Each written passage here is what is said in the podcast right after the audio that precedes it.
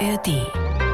Das ist doch ein Geschenk, dass ich diesen Wechsel haben darf. Ja. Ich gehe runter, äh, kratze meine Fingernägel aus und ähm, äh, richte mir ein bisschen zusammen und fahre dann los und gehe in die, in die große Welt und in die Stadt rein und, und komme da irgendwie so ähm, die Fingernägel lackieren und komme ein bisschen schminken und bin in einer anderen Welt. Und dann gehe ich wieder zurück und gehe auf die Alm nach. Also das ist ein totales Geschenk. Die blaue Couch. Der preisgekrönte Radiotalk. Ein Bayern 1 Premium Podcast in der App der ARD Audiothek. Dort finden Sie zum Beispiel auch mehr Tipps für Ihren Alltag mit unserem Nachhaltigkeitspodcast Besser Leben. Und jetzt mehr gute Gespräche. Die blaue Couch auf Bayern 1 mit Dominique Knoll.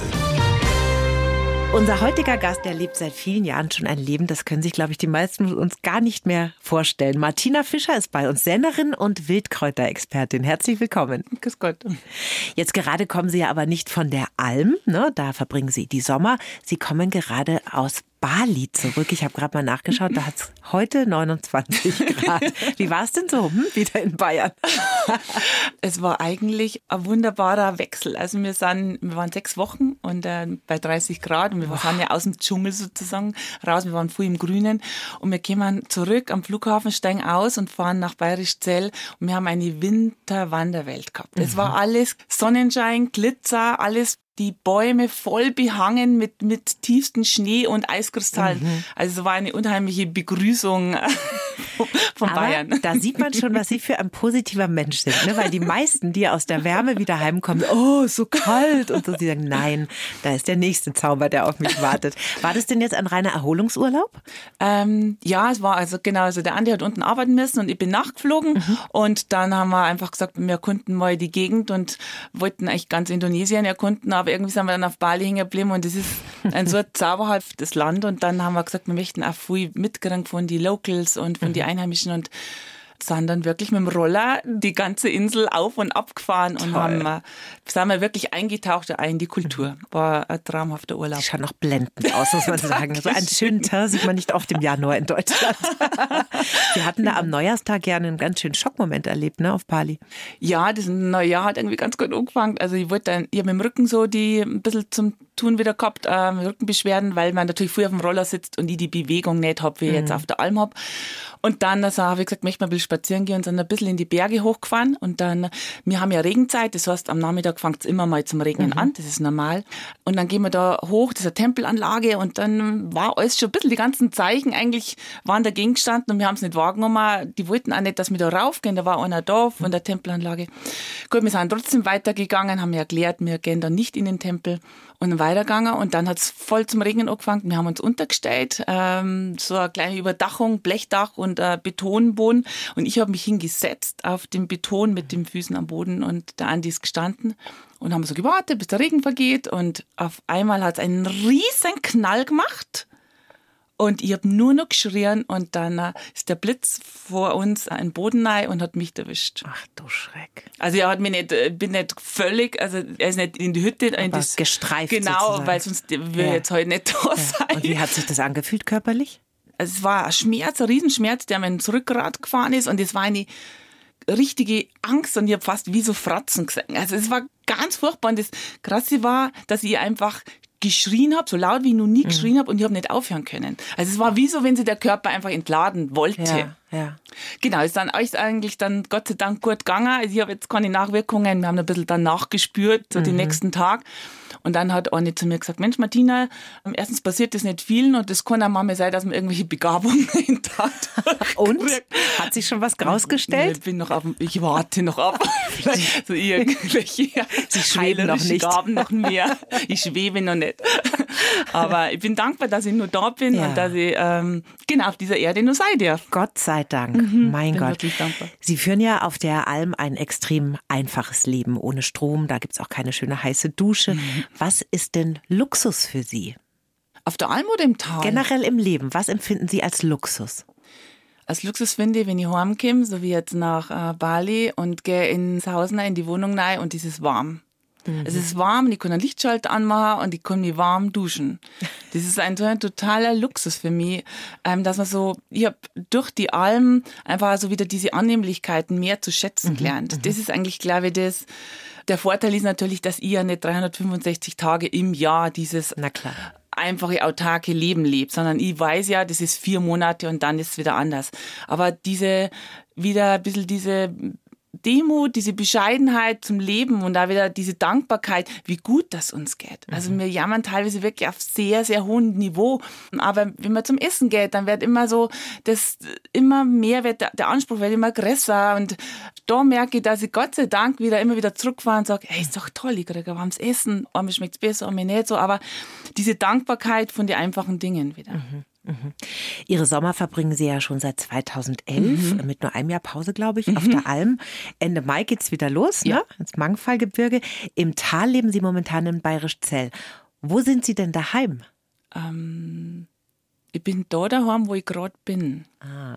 Also jetzt also bin ich in Bayerisch Zell gefühlt daheim und in den Sommermonaten bin ich wirklich auf der Alm daheim und äh, möchte auch gar nicht groß runter, außer ich muss und dann ist es auch in Ordnung, das habe ich mittlerweile auch gelernt. Früher wollte ich gar nicht runter von der Alm und jetzt habe ich diese Widerstände einfach. Ich habe einfach versucht, diesen Widerstand, der in mir immer ist, aufzugeben. Dass man sagt, das, was jetzt gerade ist, ist, ist in Ordnung. Also so wie jetzt auch oft mal runter müssen zu Veranstaltungen oder zu Drehs, dass man nicht sagt, ah, jetzt muss ich runter und oh, es war doch so schön, dass man sagt, na, das ist doch ein Geschenk, dass ich diesen Wechsel haben darf. Ja. Ich gehe runter, äh, kratze meine Fingernägel aus und ähm, äh, richte mir ein bisschen zusammen und fahre dann los und gehe in die große Welt und in die Stadt rein und, und komme da irgendwie so ähm, die Fingernägel lackieren und komme ein bisschen schminken und bin in einer anderen Welt. Und dann gehe ich wieder zurück und gehe auf die Alm nach. Also das ist ein totales Geschenk. Aber das habe ich erst lernen müssen. Das Ja. war, habe ich vor Jahren noch nicht kennen. Und die Ziegen erschrecken, weil da plötzlich rote Fingernägel Ja, sind, genau.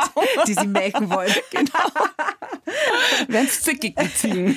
Liebe Frau Fischer, wir haben auch Ihnen natürlich einen Lebenslauf geschrieben. Machen wir ja für jeden Gast. Ich reiche den mal rüber. Ja, vielen Und darf Dank. Sie bitten, den vorzulesen. Ja. Ich heiße Martina Fischer und habe meinen Seelenort auf der Alm gefunden. Mein erstes Leben war geprägt von Leistung, Arbeit und Funktionieren. Erst durch die Sommer auf der Alm habe ich gelernt, mich auch mal treiben zu lassen. Heute liebe ich beide Welten. Das einfache, einsame Leben mit den Tieren auf der Alm, genauso wie den gewissen Luxus im Tal. Ich habe viele Pläne, will Abenteuer in fernen Ländern erleben und neue Menschen und Kulturen kennenlernen. Aber auch die Champions League der Sennerei, eine Schweizer Hochalm, reizt mich. Manchmal packt mich noch der Zweifel.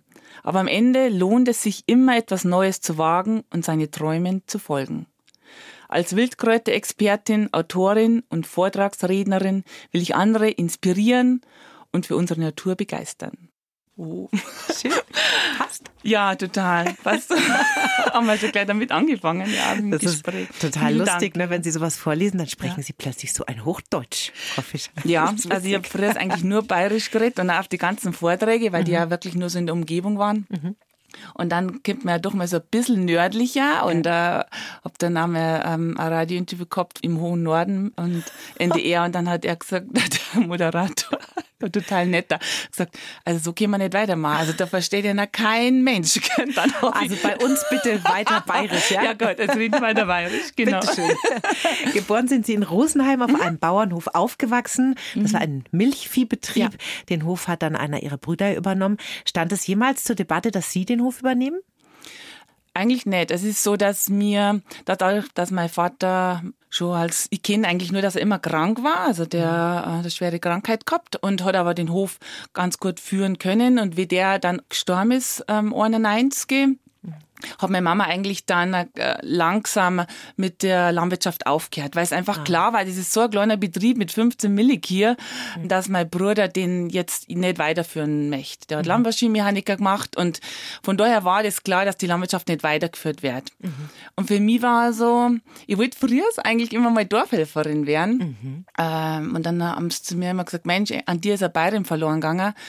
Aber ich muss jetzt sagen, ich bin jetzt wirklich dankbar, dass ich das Leben habe, was ich jetzt leben darf. Also ich bewundere wirklich alle Bauern, die da wirklich 365 Tage im Jahr die Leistung bringen, von der Früh bis auf Nacht Ja. und dann nicht einmal richtig entlohnt werden. Und ich mache es ja auf der Alm, habe ich es jetzt, auch, aber halt nur vier Monate lang. Also von daher bin ich jetzt froh, dass ich es nicht habe. Wenn ich natürlich einen Bauern kennengelernt hätte, dann war der Weg anders geworden und dann weiß ich nicht, was gewesen war. Dann hätte ich es bestimmt auch gemacht. Und mussten Sie denn als Kind mithelfen auf dem Hof? Ja, wir haben ganz viel Mitkäufer, weil mein Papa ja auch krank war. Also wir waren immer eigentlich im Stall. Ich war am liebsten mit dem Papa im Stall. Also so meine Brüder waren eher draußen und haben dann nach Holz gearbeitet und äh, jeder war ziemlich fleißig.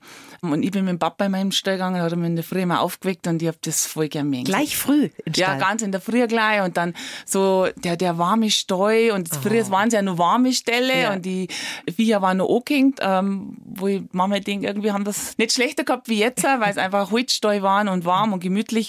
Und dann habe ich ihm da immer geholfen beim, beim Mäher, beim Ausmisten Mhm. und beim Einfordern, ja. Ihr Vater ist ja leider schon sehr früh verstorben, mit 50, Mhm. Ja. und hat vorher krank tatsächlich auf dem Hof gearbeitet. Das war ja auch eine ganz schöne Leistung, ne? Ja, aber für ihn war es eigentlich unheimlich gut, weil jemand anders in seinem Zustand, der hätte dann irgendwie Schwerbehindertenrenten, hat er eh gekriegt, aber gekriegt und er war dann daheim gewesen und dann war es es gewesen. Und so hat der Aufgabe gehabt und hat wieder so seine Ressourcen erarbeiten können und ist dann halt auch noch Bullock fahren können und hat die Steuerwerk gemacht und wir haben ihm halt geholfen. Also das ist halt einfach so ein Vorteil in der Landwirtschaft, dass man dann halt weiter wirken kann und das ist auch für den Körper gut, für den Selbstwert gut, Ja. für die Psyche. Also von daher glaube ich, hat er dann einfach auch noch, er hat ja nur 20 Jahre, also wie er krank geworden ist, dann er ist schon mit 30 krank geworden, hat er nur 20 Jahre leben dürfen und hat nur drei gesunde Kinder so zum Toll. Zeugen dürfen. Das hält einen aufrecht einfach, ne? Ja, Also es hängt wenn man halt da eine auf, wenn man einfach hat. Mhm. eine Beschäftigung hat und, auch, und das mit Leidenschaft macht. Und mein Papa hat einfach, glaube ich, von dem habe ich die Liebe zu den Viecher gekriegt, dass er hat die Viecher auch so sehr geliebt. Mhm. Sie haben ja dann eine Ausbildung zur Krankenschwester gemacht Mhm. und im Klinikum in Rosenheim gearbeitet. Fünf Jahre lang haben Sie außerdem Verwandte gepflegt. Und dann haben Sie einen Hof geerbt von Ihrer Großtante. War das denn ein Geschenk oder eine Bürde?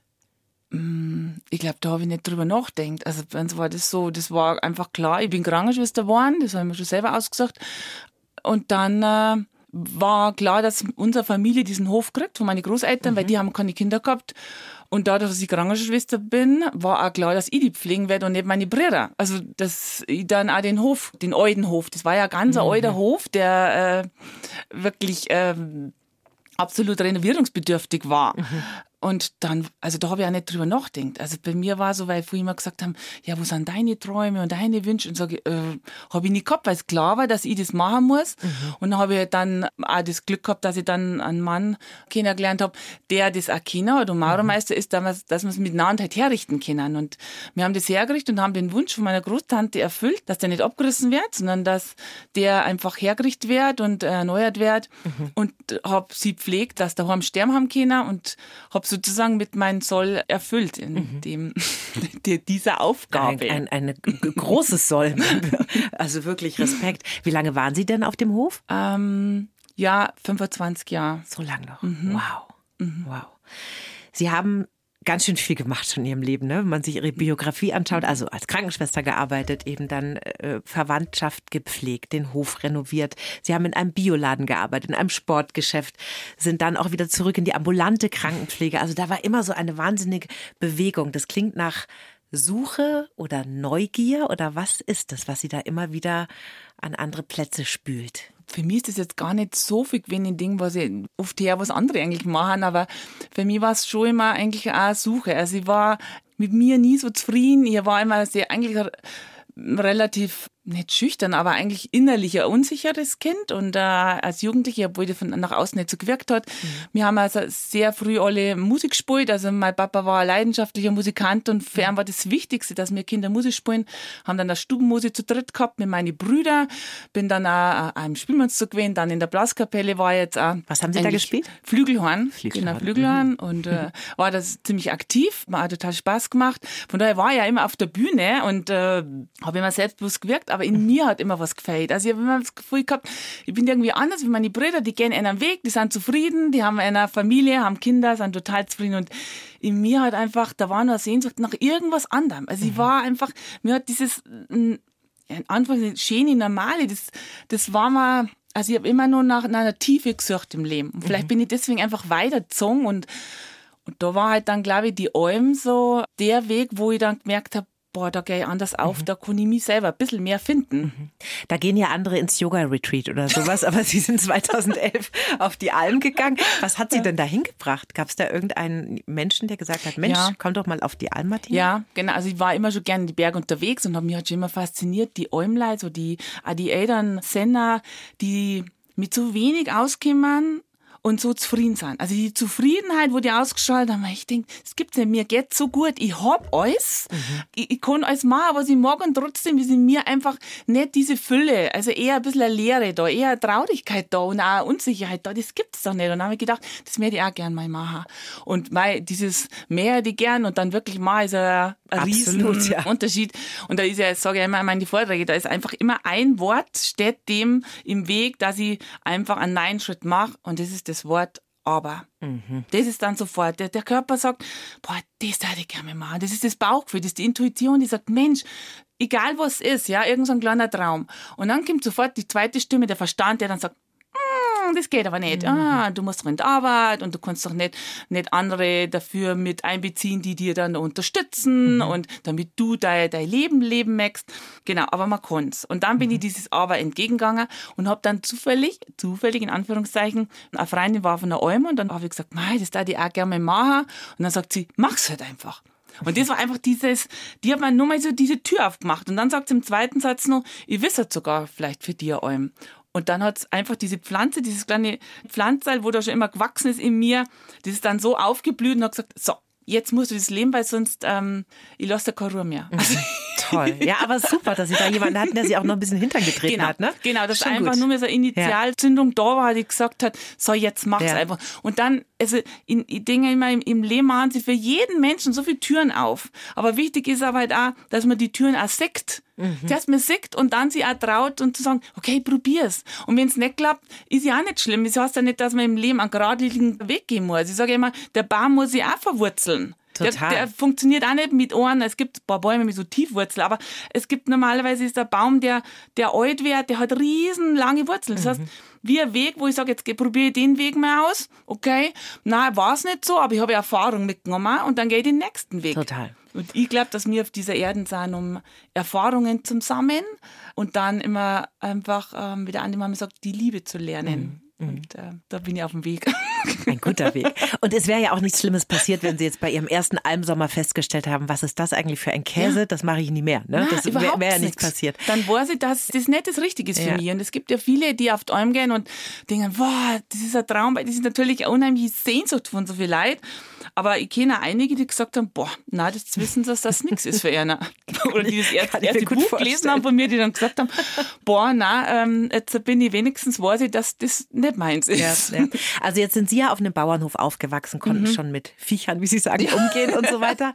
Wenn ich mir jetzt vorstelle, ja. ich, ich wäre komplett verloren als Stadtkind. Ich wüsste gar nicht. Sind Sie denn da gleich klargekommen? Sie waren ja nicht ganz alleine im ersten Sommer, oder? Also ich war allein um, also ich habe wunderbare Almbauern gehabt. Und also ich habe eigentlich auf jeder Alm, ich sage immer auf jeder, sind so die besten Almbauern immer. Ganz viel Glück gehabt im Leben jetzt dabei. Und die haben mir halt dann, der Bauer ist mit mir da aufhören und dann hat er mal einfach mal so die ganzen Grenzen, also das Almgebiet waren 50 Hektar mhm. und da ist mit mir die Zäune abgegangen und hat gesagt, so, bis daher können die Viecher, mhm. die Zäune muss kontrollieren, das und das Unkraut musst du irgendwie ausreißen oder mahnen. Dann habe ich zwei Millikühe mit aufgerückt. Mhm. Und dann ist die Tochter mit mir die ersten paar, äh, zwei, drei Tage mit hochgegangen und haben einfach gesagt, wie äh, mit dieser Melkmaschine, die, da haben wir sogar eine Melkmaschine gehabt, also ich habe nicht Handmelken müssen mhm. auf dieser Alm, die ist mit einem Notstromaggregat betrieben worden, wie das funktioniert. Und dann hat mir die Bäuerin gesagt, wie man oben buttert und das war das Wichtigste. Und dann habe ich einfach gestartet, also einfach los. Also es war ein klares Aufgabenfeld und war lange äh, nicht so viel zu tun wie jetzt. Ne? Jetzt machen Sie ja richtig äh, Essen und, und na, alles Mögliche. es war eigentlich, es war eigentlich so die für mich härteste Alm, mhm. aber nicht, weil mir der Bauer das irgendwie so aufsetzt, sondern weil ich so ein, du mit so einem Perfektionismus da hochgegangen bin. Ah. Also ich wollte alles gut machen und ich habe eigentlich nicht 100% gearbeitet, sondern 50. Mhm. Und habe mich damit eigentlich wirklich so immer an meine Grenzen gegangen. Also ich bin immer drüber gegangen, immer Schlafmangel und viel gearbeitet. Und jetzt gespannt, jetzt bin ich Ü50, es klappt nicht mehr. Sehr gut. Jetzt, nach zwölf Sommer merke ich einfach, ich gebe meine Leistung und mache mir aber gut, mhm. aber ich brauche auch immer wieder Zeit für mich zum Regenerieren. Und für das ist die Alm auch da. Mhm. Aber ich glaube, das ist ganz normal, ne? wenn man aus dieser Leistungsschraube im Tal dann nach oben geht, in so ein ja. komplettes Paralleluniversum ja eigentlich. Da muss man sich auch erst mal dran gewöhnen und schauen, was muss ich da eigentlich arbeiten ja. und wie fühlt sich dieses Leben da oben eigentlich an, damit ich mal diese Zufriedenheit spüren kann. Ne? Ja. Das ist ja ein Weg. Und es ist ja so, es ist ja nicht so, dass ich diesen Leistungsdruck von meinen Eltern gekriegt habe. Also, das Nee, nee, war das ja machen wir schon schön selber. Gar immer. nicht. Also das war ja, ähm, ich bin ja nicht, wo man sagt, ich habe jetzt äh, so daheim gesagt, ja, du musst das machen, du musst das Mhm. gut machen. Vielleicht war ich da empfänglicher für das, dass meine Eltern natürlich wollten, dass wir gut Musik spielen und dass wir einfach immer freundlich sind. Und, aber ich habe mir das vielleicht zu sehr zu Herzen genommen Mhm. und war halt einfach zu, einfach, ich war ein total braves Kind. Also, so, wir haben keine Mhm. Pubertät durchgemacht, weil mein Papa krank war. Das war, das hat es nicht gegeben. Wir, ist jetzt auch voll, alles voll in Ordnung. Und ich habe dadurch reifen dürfen. Also ich war nicht der Mensch, der jetzt nicht war, wenn ich nicht damals mit mir Natürlich. einfach kadert hätte. Also von daher ist alles, was man oft als Kind als schwer empfindet, ist für mich eigentlich ein Geschenk, dass ich jetzt da bin, wo ich bin. Schön, dass Sie das so sehen können, wirklich. Ist man da nicht einsam, wenn man dann so plötzlich auf einer Alm ist, komplett alleine nur mit zwei Kühen? Ähm, gut, man hat noch ganz viel Rinder und äh, Aber da kann man sich auch so schwer Okay, unterhalten. Man ist deswegen auf der Alm nicht einsam, weil man die Viecher rum hat. Das macht also, viel aus, ne? Das macht so viel aus. Das ist was anderes, wenn ich jetzt auf der Hütte ganz allein bin und das ist nix. Also ich habe immer das Geläute, das Gebimmel. Ich unterhalte mich mit den Viecher. Habe ich das Gefühl, ich kann mit den Viecher noch besser kommunizieren, wie manchmal mit Menschen. Und, äh, und man ist ja nicht ganz allein. Es kommt ab und zu der Bauer vorbei, es kommt ja auch mit Besuch vorbei, aber ich kann es allein ganz gut aushalten. Also man ist nicht einsam, weil man die Viecher hat. Und ich sag, ich kann unten im Tal, wenn ich in der Großstadt bin und gehe da jetzt durch, kann ich mich einsamer fühlen, obwohl ich in Menschenmassen bin, wie oben auf der Alm. Das ist so, ne? Jetzt geht's ja Ende Mai wieder auf die Alm mit Ihrem Freund, mit dem Andi, der ist ja. Ja. auch ein Senner. Und da beaufsichtigen Sie tatsächlich 140 Rinder und Ziegen. Das ist ja eine Menge. Jetzt haben Sie gerade schon gesagt, das sind Zäune, weil das hätte ich als Stadtkind jetzt als erstes mal gefragt. Laufen die da eigentlich einfach frei durch die Gegend? Nein. Ja, also dieses Almgebiet, wo ich jetzt bin, ist jetzt die vierte Alm, wo ich bis jetzt war, hat 140 Hektar und diese 140 Hektar sind eingezäunt mit einem Stacheldraht. Ah, okay. Und der wird im, äh, im Herbst abgelegt, wegen dem Schnee, damit der Schnee nicht die Stempen einfach umdrückt. Und im Frühjahr, da haben wir den Stacheldraht wieder hoch mit Isolatoren und mit, mit so kleinen Spikes ähm, an den Holzpfosten. Und da, in diesen 140 Hektar, können Sie die 140 Rinder und letztes Jahr habe ich noch 18 Ziegen dabei gehabt, relativ frei bewegen. Mir dann aber schon mittlerweile dadurch, durch die Klimaerwärmung, ist alles einfach, verändert sich alles. Also oben wächst es genauso schnell auf der Hochalm wie auf der Niederalm. Das heißt, mir dann partiell auch abzäunen und dann die, dann sozusagen koppeln. Damit wir auch bis zum Ende der Almzeit genügend Weidefläche haben. Durch das, dass es so trocken wird, dass einfach weniger regnet, auch wenn immer nur die Menschheit meint, es regnet so viel bei uns, aber wir haben halt oft mal Sturzregen, aber keinen dauerhaften Regen. Haben wir mit der Trockenheit zu kämpfen und müssen einfach schauen, dass wir die Viecher dann auch wirklich bis zum September, wo es einfach der Wunsch wäre, umlassen können. Und deswegen müssen wir koppeln, partiell, damit es beweidet wird. Dann kommen wir uns auf die nächste Koppel, auf die große, es sind ja oft mal einige Hektar, damit es dann wieder nachwachsen kann. Und wie treiben Sie die Kühe durch die Gegend? Also jeder Senner hat einen Almstecker und dann wird einfach mit die Almstecker, wird da einfach mit denen geredet und dann, äh, dann treibt man die. Mit ihrer Stimme jetzt tatsächlich. mit der Stimme. Also man muss immer bedenken, weil viele haben ja ein bisschen Angst, wenn sie wandern und dann sind da vier, wie gehen's mit die Kälmer um? Wichtig, sage ich immer, ist, man muss wissen, wie ein Rind tickt. Also ein Rind sieht ganz schlecht.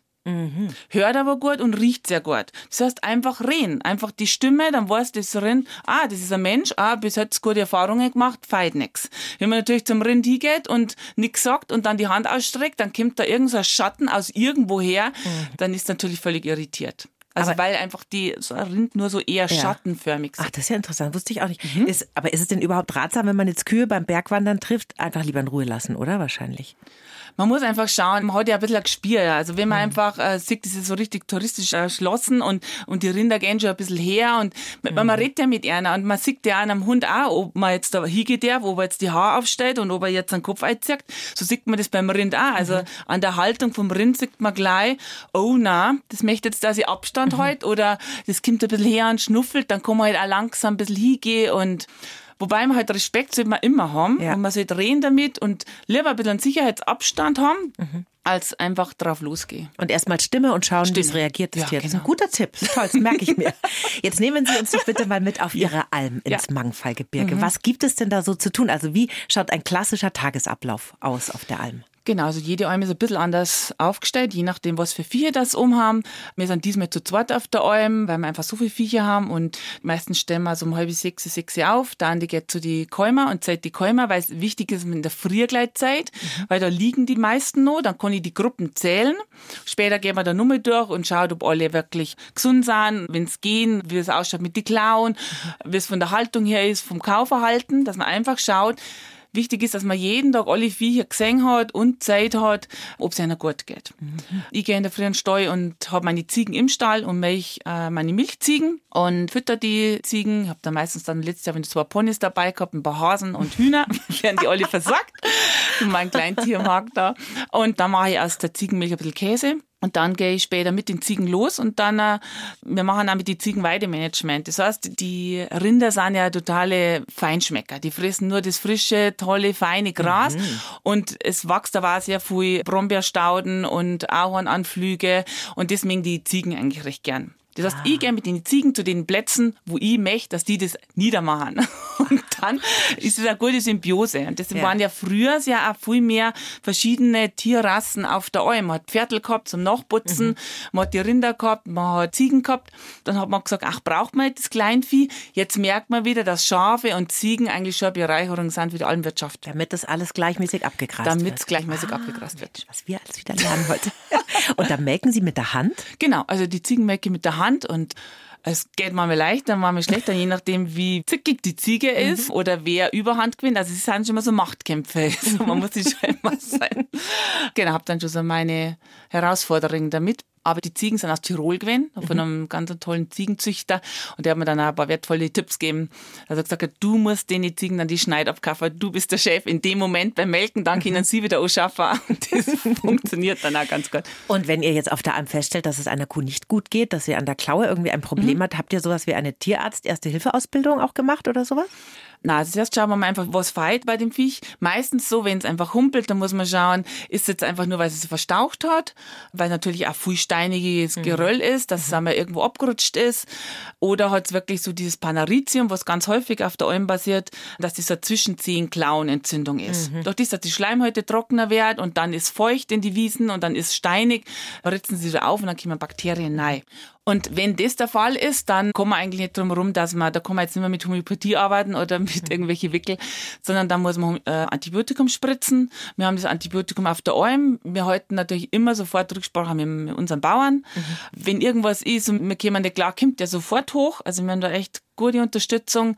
Da macht man es miteinander. Und ansonsten versuchen wir, dass wir das Rind in den Stall treiben, in den kleinen Stall, hängen es an an der Kette und dann wird es versorgt und bleibt mhm. zwei, drei Tage im Stall und dann kommt es wieder raus. Also man versucht kleine Wehwehchen selber zu lösen, ansonsten Rücksprache mit dem Bauern. Ja, ja. Das ist ja auch eine Vertrauensbasis, ne, auf der das alles läuft, weil die Bauern vertrauen ihnen ja das Vieh an. Ja. Das ist ja viel mhm. wert auch. Ne? Mhm. Ist das auch schon mal passiert, dass da ein Tier abstürzt, sich verletzt, stirbt? Passiert sowas?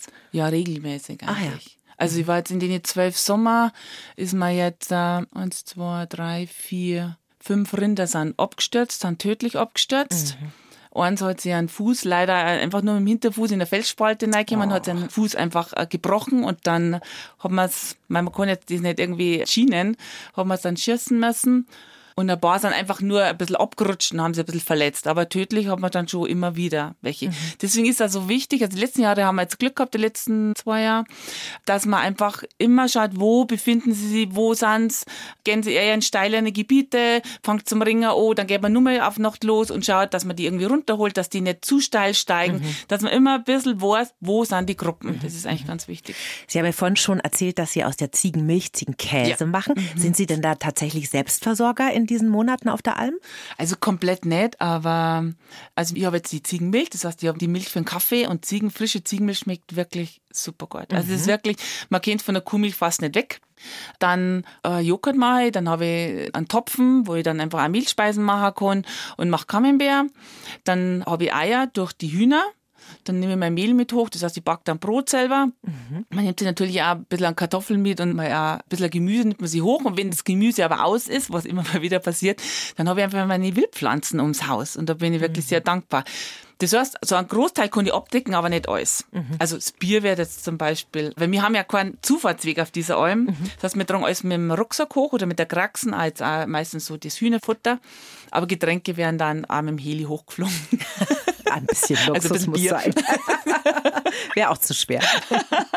Sie bieten ja jetzt auch Almseminare an. Das finde ich total toll. Da kann man tatsächlich vier Tage bei Ihnen verbringen, ohne Handy, ohne Computer, mitarbeiten, Ziegen melken, Brot backen. Wie sind denn da so die Rückmeldungen von den Menschen, die da kommen? Also ich muss sagen, ich habe das jetzt heuer das erste Mal biete ja. das an. Die letzten Jahre war ich einfach so mit dem Buchbeschreiben so beschäftigt mhm. und war ja lange am überlegen, ob ich es machen möchte oder nicht, mhm. weil ich natürlich als nicht die Alm jetzt wirklich so touristisch irgendwie erschließen möchte. Und mhm. also, ich bin ja auf der Alm, weil ich Zeit haben möchte für Viecher und für mich.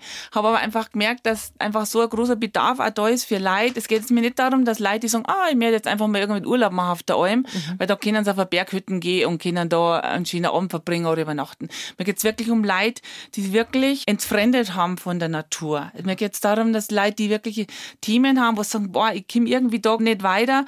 Und da versuche ich einfach dann, oder probiere es einfach aus mit mit denen da oben zum Arbeiten mhm. oder dass wir das auch zu zweit machen und die da mit eindachen lassen und weil ich einfach merke, Natur heilt. Das mhm. ist so. Und da einfach schauen, auf was kommt es eigentlich im Leben an und dass man sie wieder erdet, dass man barfuß geht, ja, dass man mal rausgeht im Wald und schaut, was macht denn der Wald mit mir oder ans Wasser geht, dass man merkt, Mensch, also der Stress fällt ja ab. Mhm. Damit erklären, was passiert im Körper, dass man es versteht und dass man dann daheim das auch umsetzt und sagt, Mensch, wenn ich einen stressvollen Tag gehabt habe, dann gehe jetzt erst mal raus, egal wie es wieder ist, ziehe meine Bergschuhe an und gehe jetzt mal eine Stunde spazieren, mhm. anstatt dass ich mich gleich auf die Couch lege und schlafe. Mhm. So. Ja, nicht umsonst ne, empfinden wir das alle am Meer, da kennt es glaube ich jeder, diese beruhigende, sanfte mhm. Wirkung, die das Meer ja. auf uns hat oder Waldbaden gibt es genau. ja auch genau. nicht ohne Grund. Ne? Das macht ja auch was mit unserer Seele und natürlich dann auch das Leben in den Bergen, in der Natur. Das kann ich mir schon gut vorstellen. Wie fühlt sich das denn an, wenn man vier Monate in der Stille war auf der Alm und dann kommt man zurück ins Tal? Mittlerweile habe ich es gut gelernt, diesen Wechsel zum Aushalten. Das ist eigentlich, früher hat mich ganz schwer da, ich bin runtergegangen, wollte nicht runter und meine Seele hat gesagt, nein, ich mag da nicht hin und bin in den Widerstand gegangen, wie ich es am Anfang schon angesprochen habe. Ja. Und jetzt habe ich einfach gespannt, es ist doch echt toll, in zwei Welten leben zum dürfen. Ich habe oben die Alm und ich kann jetzt die Alm jetzt auch nicht mein Leben lang, also nonstop machen, weil es einfach der Körper irgendwann im Herbst auch sagt, boah, ich bin jetzt einfach auch durch. Ich bin, mhm. habe zwar gute Kondition, aber er ist einfach dann doch, braucht ein bisschen mehr Ruhe. Und es ist ja auch schön, wenn man dann auf der Alm kann ich wirklich auch meinen Körper stärken, ich kann Kraft tanken, kann mir wieder neue Ideen finden. Und unten im Tal brauche der Mensch, wir brauchen ja, wir sind Gemeinschaftswesen, wir brauchen auch andere Menschen, dass man wieder Input kriegt von den Menschen, mhm. dass man sie austauscht. Also diese Welten finde ich jetzt eigentlich schön. Aber ich merke auch, ich mag Leute total gern, ich bin auch gerne auf der Bühne, aber ich brauche mittlerweile viel mehr Rückzug. Also ich brauche mich um zum Auftanken auch daheim wieder viel mehr Ruhe. Ich habe keinen Fernseher, wir hören ganz wenig Radio, vielleicht die blaue Couch. Natürlich, die blaue Couch. und ansonsten, dass ich selektiere, auch einfach schaue, was mhm. nehme ich von den Medien auf. Also ich, ich höre jetzt nicht einfach blindlings irgendwas, sondern ich suche mir das selektiert raus. Dass man wirklich einen Geist nicht immer überflutet mit den ganzen mhm. Medien, mhm. sondern dass man gezielt die guten Sachen raussagt. Einfach, dass man dann schaut, was braucht der Körper. Mhm. Und Sie brauchen ja auch Zeit zum Schreiben. Ja. Sie haben schon drei Bücher geschrieben, hier aktuell. Das heißt Meine Wildkräuter aus dem Wald, von der Wiese und der Alm. Und Ihren Zugang zum Kräutersammeln und Verwerten, den haben Sie da im Klappentext so schön beschrieben. Und ich würde Sie bitten, den mal einfach selber vorzulesen, weil Sie haben es ja auch geschrieben. Ich habe da mit Bleistift so eine kleine Markierung gemacht. Das wäre total nett, wenn Sie bis dahin mal lesen könnten. Ja, gerne. Ich grase mich regelrecht durch die Natur. Das habe ich von meinen Ziegen abgeschaut und Ethnologen berichten Ähnliches von indigenen, naturnah lebenden Völkern. Sie zupfen hier mal, mal da ein Blatt, eine Blüte, eine Frucht. Nicht zu viel von einer Pflanze. Damit erhält man eine breite Palette an Kräutern und eine riesige Flut von Nährstoffen. Dafür muss man die essbaren Wildpflanzen in seiner Umgebung ebenso wie ihre Wirkung auf den Körper natürlich kennen. Und deshalb habe ich dieses Buch geschrieben. Das ist Ihnen ein großes Anliegen, ne? die Menschen darauf aufmerksam zu machen, was die Natur eigentlich alles im Angebot hat für uns. Ja, also dieses Buch, da geht es mir jetzt nicht so sehr darum, dass ich jetzt, also es sind natürlich viele Heilwirkungen auch drin, mhm.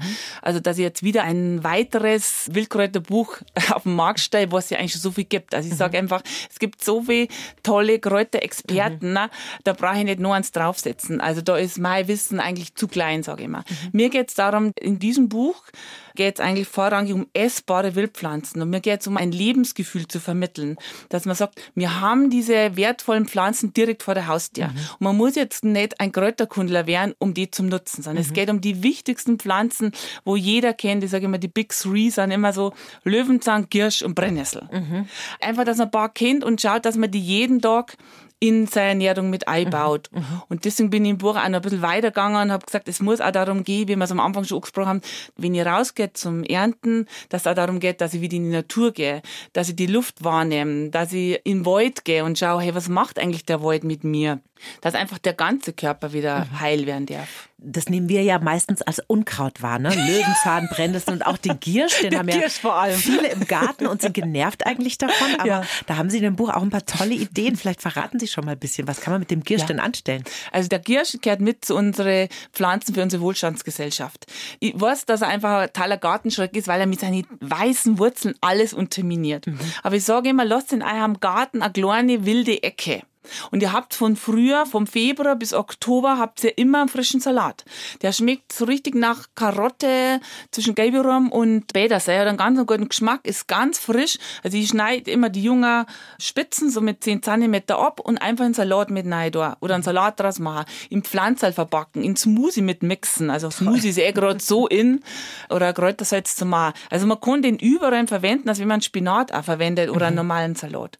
Und das Schöne am Kirsch ist halt wirklich, er leitet die Harnsäure aus dem Körper raus. Das heißt, er sorgt dafür, dass unser Säurenbasenhaushalt wirklich ausgeglichen wird. Wir sparen uns Basenmittel teure mhm. und können den jeden Tag mit ins Essen nehmen und er schmeckt auch noch unheimlich gut. Und ich habe gelesen, weil beim Wissen tue ich das natürlich nicht, 15 mal höheren Vitamin C-Gehalt als Kopfsalat. Toll. Genau, also es sind die Wildpflanzen von Haus aus. Das ist so ein Nährstoffpaket. Mhm. Ich sage immer, esst am Tag, wenn es irgendwie geht, eine Handvoll frische Kräuter. Mhm. Und das ist machbar. Also wenn ihr sagt, ich nehme jetzt eine Handvoll Löwenzahn, das ist nicht schwer, den Löwenzahn zum Ernten, der ist ja in Hülle und Fülle da und ja. der Kirsch auch. Und mein Nährstoffbedarf ist echt gut abdeckt. Mhm. Also da gibt es jedenfalls tolle Ideen, super Rezepte auch, also auch ein kleines Kochbuch, ja, da kriegt man alles. Welches ist denn Ihr Lieblingskraut? Mein Lieblingskraut. Also ich habe jetzt viel, aber ich bin eigentlich für mich schon mit der Löwenzahn. Mhm der Löwenzahn und auch die Brennnessel, das so, ähm, weil die so heilkräftig sind, weil es, also im Brennnessel habe ich einfach so vor der Haustür, also vor allem auf der Alm, da habe ich nicht so viel Gemüse aus, mir bringt der Besuch mal mhm. Gemüse hoch also Gmirs. Und der ist so vielseitig einsetzbar und die Brennnessel ist was, dass die einerseits den Körper reinigt und mhm. entgiftet und entschlackt, auf der anderen Seite aber so viel Nährstoffe mir im Körper bringt. Und ich sage immer, die Brennnessel hat so eine Kraft, die schützt uns einfach also vor den ganzen Widrigkeiten des Lebens. Mhm. Grundsätzlich ist es natürlich schlau, in so ein Buch reinzuschauen, bevor man sich irgendein Tee aufgießt, weil es gibt natürlich auch giftige Pflanzen, das darf ja. man nicht vergessen. Also das sollte man schon ein bisschen nachschauen. Ne? Mhm. Ne? Mit ihrer unkonventionellen traditionellen Art Essen zuzubereiten, haben Sie letztes Jahr ja auch gewonnen. Und zwar in der Landfrauenküche im BR Fernsehen. Herzlichen Glückwunsch erstmal nochmal. Vielen Dank. Wir hören jetzt mal kurz rein. Der Starkoch Luki Maurer ist da zuerst zu hören. Der Sieg geht an die Martina, ganz auf in Oberbayern auf die Alm. Herzlichen Glückwunsch, großes äh, kulinarisches Tennis, da ich sagen. Den hast du dir verdient. Ja, das war wirklich unglaublich gut. Boah, ich habe überhaupt nicht damit gerechnet, weil ich habe schon gemerkt, oder ein paar haben mir Feedback gegeben, dass er gut geschmeckt hat. Aber ich habe gewusst, dass für manche ziemliche Challenge war, mit dieser Bitterkeit umzugehen. Und da habe ich jetzt nicht gedacht, dass ich die Punktzahl kriege. Gar nicht. Ja, ich bin immer noch ganz berührt. da waren Sie ganz schön von den Socken, oder? Ja, also mit dem habe ich irgendwie gar nicht gerechnet. Ja. Und äh, wie du schon gesagt hast, im Fernsehen, für mich war es einfach so besonders, weil ich den Leuten aufzeigen wollte, dass man mit einem reinen Wildkräutersalat, und das war ja auch noch so schwierig, weil es ja schon Ende Juni war, mhm. und die Aufnahme war, es war mein Geburtstag, ist der Dreh gewesen, oder der Dinnertag auf der Alm, durch das es im Frühjahr so trocken war, hat es eigentlich ganz wenig Löwenzahn gegeben, und der war schon sehr ein bisschen zäh und mhm. ledrig, und dann haben wir echt ewig noch gesucht, und nach Blüten, dann hat es noch vorher geringt, dann habe ich gedacht, na klar kann ich das jetzt mischen mit einem, einem fluffigen Salat, und dann mhm. äh, kriegt man was Tolles hier, wie würde es aufzeigen, dass man auch einen frischen Wildkräutersalat essen kann, der schmeckt. Toll. genau. Sie haben da sieben Landfrauen bekocht auf ihrer Alm mit einem Holzofen. Das war doch sicherlich eine ganz schöne Herausforderung, Ja, oder? genau. Es sind ja sieben Landfrauen, es Genau. waren sozusagen sechs, ich bekocht. Mein, mein großer Vorteil, sage ich immer, ist, dass auf der Alm immer alles besser schmeckt. Also das ist so, wenn man ist ja auf, auf den Berg aufgeht, dann ist der Kaffee besser, das Butterbrot schmeckt wie so eine totale Köstlichkeit. Also da muss ich sagen, das Da koche ich auch mal, vielleicht wird's da mal was. genau. Ansonsten war es so, mit dem Holzofen bin ich daheim schon mit aufgewachsen, ne? habe immer schon Holzofen gehabt. Man kann mit dem super gut arbeiten. Ne? Und ich habe auch kleine Gasplatten oder neben gehabt, da habe ich dann einfach das Wild scharf angebrannt. Das war natürlich wichtig, weil wenn es dann doch die Hitze nicht hast im Ofen und dann äh, du hast das Fleisch drauf und dann zirkt Wasser, dann, dann, dann ist vorbei. Das ich eigentlich nur dazu gebraucht, scharf angebrannt und dann ist er eh das Wild ins Rohr gekommen. Ich glaube, was auch was ausmacht, weil es halt, gut, zwar bei den anderen Landfrauen auch, weil es direkt eigentlich fast alles von der Alm war. Also es ist wirklich auf der Alm Toll. alles gewachsen und entstanden ist. Aber ich bin sehr dankbar, ja. Ja, wirklich toll. War das eine gute Erfahrung, im Fernsehen zu sein, Dreharbeiten mal mitzuerleben? Es war ganz schön, einfach auch so mit den anderen Landfrauen. Wir haben uns so gut verstanden und uns hat's dann zum Schluss eigentlich, wollte man das gar nicht, dass da irgendwie ein Sieger rauskommt, weil man einfach so, es war so eine richtig dicke Freundschaft, ist da entstanden Mhm. und wir werden uns auch nur mal sehen. Im Frühjahr gehen wir miteinander nochmal in ein Hotel, alle schön. miteinander. Genau, und die Anna, die schwanger war, die hat jetzt ihr Baby gekriegt und da haben uns jetzt alle auch so gefreut. Es ist schön, erstens mal in Teile von Bayern zum Kommen, wo man sonst nie hinkommt. Also die Rhön, die war einfach für mich auch so bezaubernd.